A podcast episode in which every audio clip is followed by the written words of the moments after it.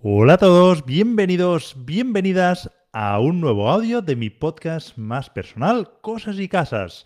Hoy quiero poner encima de la mesa, bueno, como sabéis, la nueva ley de vivienda finalmente se ha aprobado sin ninguna modificación para que así pueda llegar a tiempo antes de las elecciones y poder eh, sacar algunos votos. Personalmente, y viendo el revuelo que se, se ha ocasionado alrededor de esta ley, no tengo claro que hayan medido bien los efectos. Yo creo que incluso podría, podría tener un efecto negativo al estar agitando a un público, una parte de la población que va a votar en contra debido a esta ley. No sé, no sé, no, sé hasta qué punto la gente que a los que pueda beneficiar esta ley, o técnicamente debería beneficiar, cosa que ya, hemos hablado ampliamente y que no va a ser así, pero bueno, entiendo que no van a valorar esos puntos en, el corto plazo para, votar, quizá en el largo plazo pues vean los efectos, pero no, no sé hasta qué punto, ¿eh? Bueno, no sé, esto es una reflexión personal, creo que no, que, mm, lo habrían medido, pero, pero creo que no, no, les va a salir tan bien como, como ellos pensaban. Pero bueno, en cualquier caso, no quería hablar de esto en este audio. Y lo que quería hablar es de uno de los puntos que yo ya puse encima de la mesa en distintos entornos, eh, mesas redondas o en cualquier foro en el que he participado para hablar sobre la ley y que a mí me parecía muy llamativo y que además en las últimas semanas, como sabéis, he estado muy activo en mis operaciones y ahora os voy a contar algún movimiento que he hecho más, pero todos iban en la línea bueno, todo se sumaba. No, iban, o sea, no, los movimientos que he hecho no han sido solo por el, por el punto que os voy a explicar ahora, pero ha sido como un, un hecho que ha reforzado todavía más las decisiones que estaba tomando, ¿vale? Voy a, voy a recopilar un poco. Como sabéis, yo hace tiempo decidí reducir mi exposición a pisos chatarra, vamos a decirle con un poco de cariño, a esos pisos que son altamente rentables, que podemos encontrar en las zonas 3, ya sabéis, esa clasificación que suelo utilizar, pues zonas 4 sería el barrio más marginal, también el más rentable, pero con unos dolores de cabeza que seguro que no queremos asumir. Y el 1, pues sería esa zona, esa zona dentro de la ciudad más prime, ¿no? Pues sería ah, barrio Salamanca, no lo sé. Bueno, pues las zonas como todos sabemos, ¿no?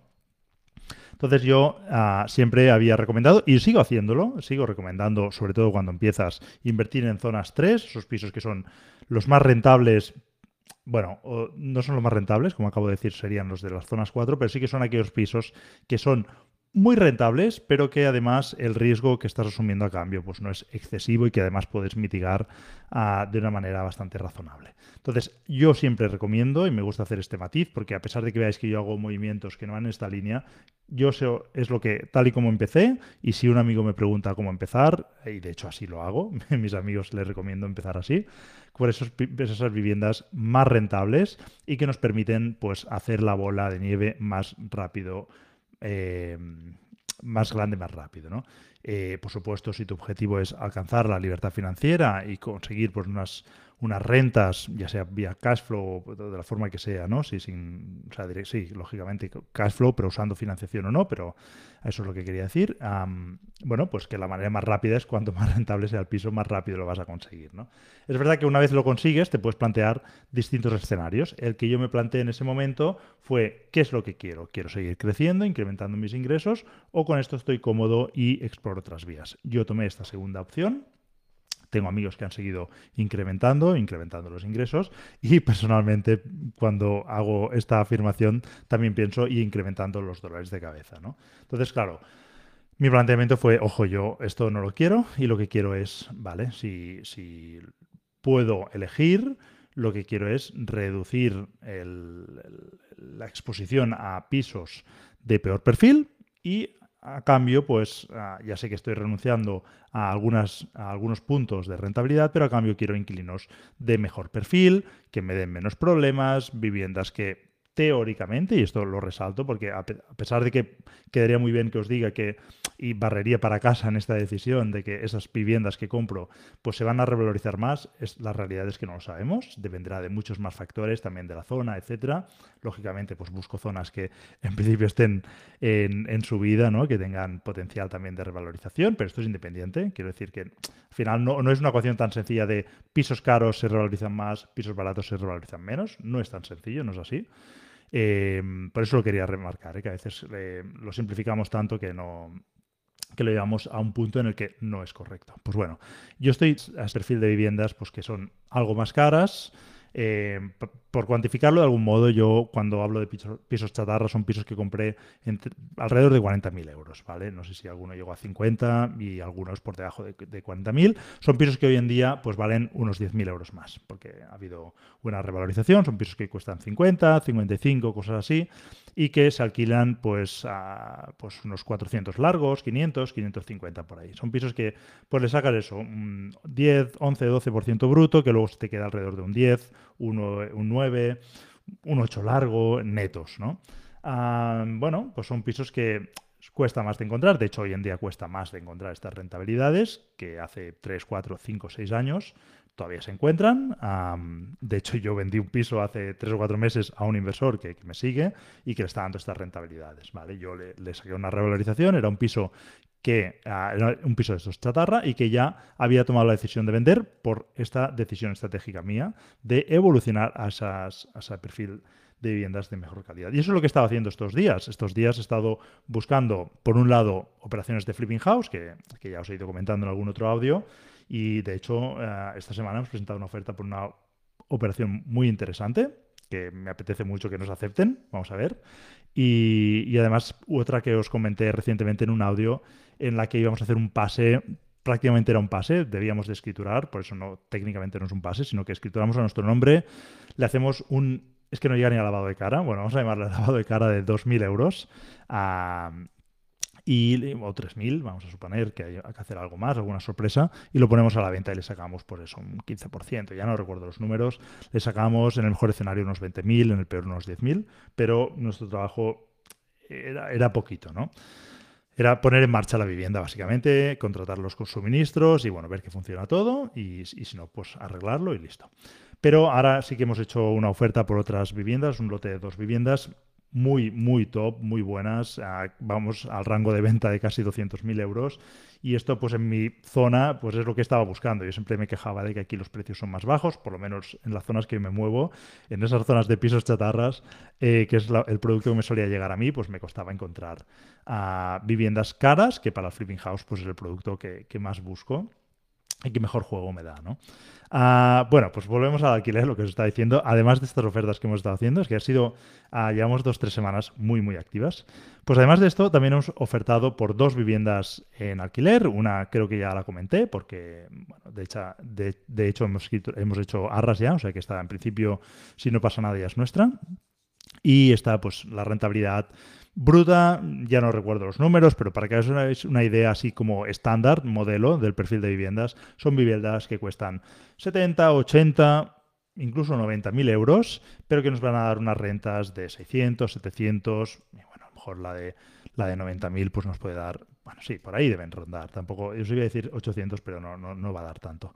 Entonces, bueno, 600, 700 euros y ahí, pues, no sé, los números, uh, yo la que he invertido Ah, nos va a dar un bruto, creo que era un 8, algo. De hecho, os lo comenté más arriba. Y, y esta que hemos ofertado ayer, de hecho, es una vivienda que estaba en, venta por 80.000, creo que son 80.000, 80 y algo, de 84, 83, y la hemos uh, ofrecimos 60.000 nos han contraofertado 80. O sea, puede ser que ellos la tenían a la venta a 90, alrededor de 90. Nosotros ofrecimos 60, que era, bueno, al final, independientemente, ellos pueden pedir lo que quieran.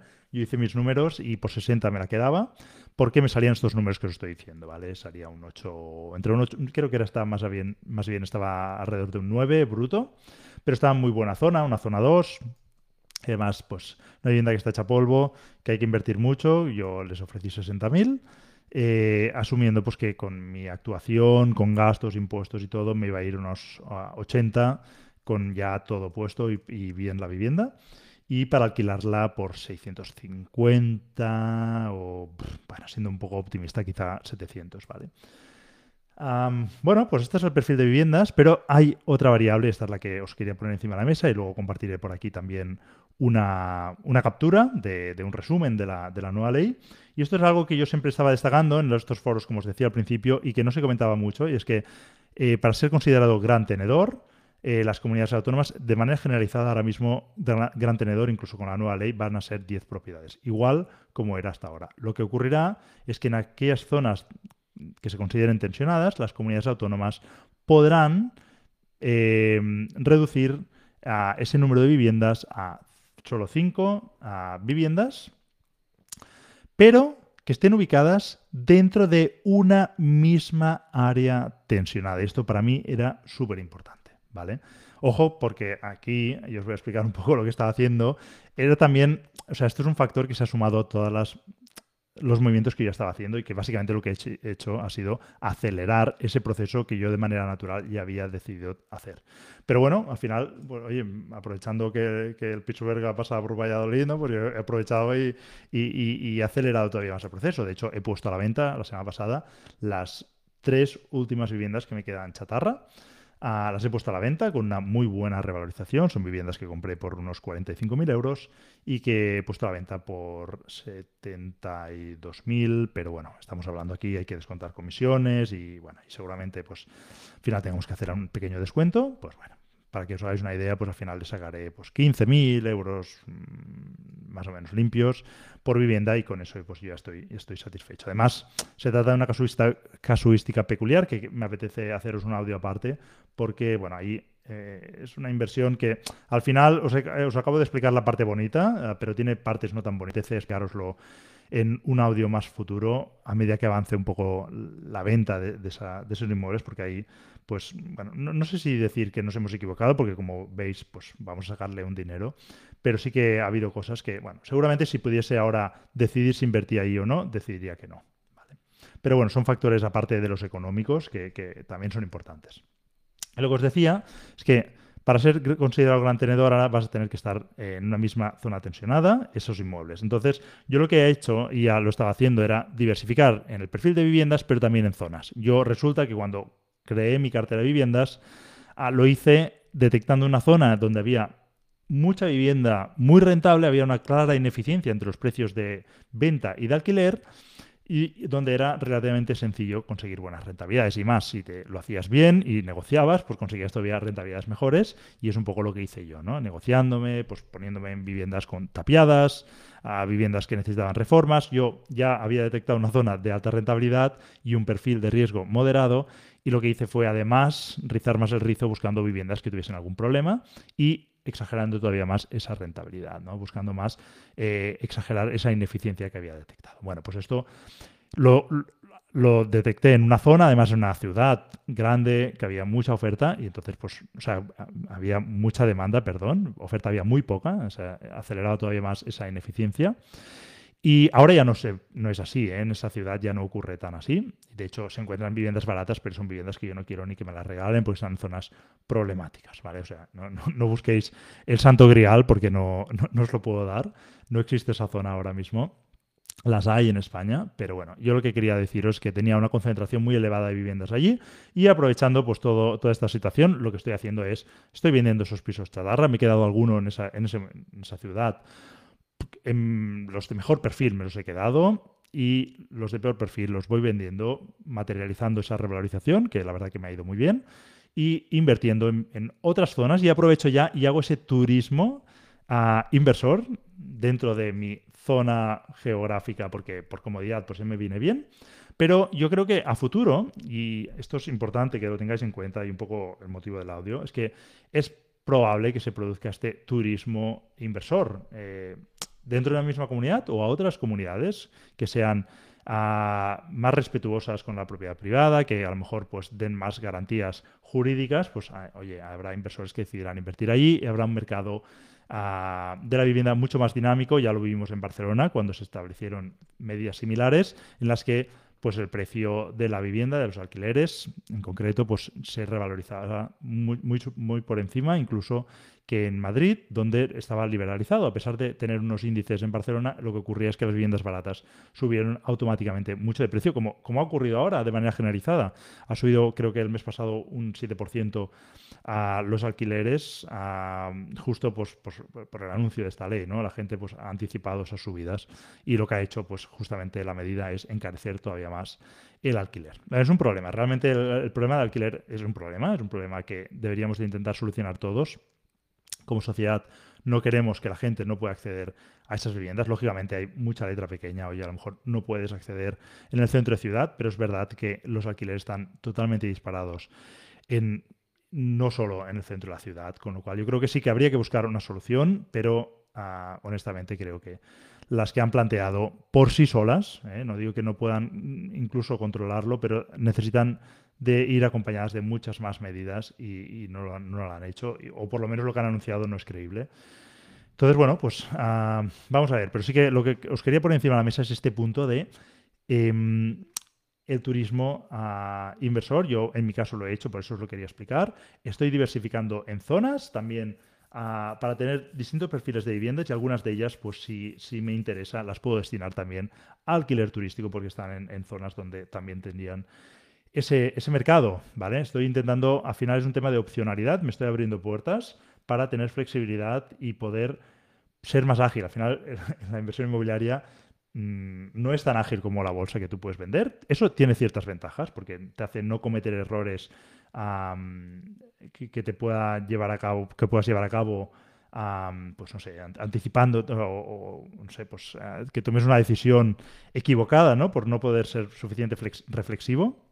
Aquí en la vivienda, como es mucho más lento el proceso, te da tiempo a reflexionar y tomar una decisión más acertada. ¿no? Entonces, bueno, pues yo creo que es una ventaja, la desventaja de que es un mercado mucho ah, más ah, lento, ¿no? Y entonces, bueno, pues ah, toda la flexibilidad, toda la opcionalidad que me pueda dar, bienvenida será a un entorno en el que estamos entrando cambiante y que debemos de ser pues rápidos, si, si en la medida de lo que podamos. ¿eh? Ya os digo que es un mercado pues eh, bastante lento, no en cuanto a la evolución de los precios, que también, ah, sino en cuanto a cómo podemos actuar. Tú no puedes deshacer posiciones muy rápidas, tardas semanas o incluso meses.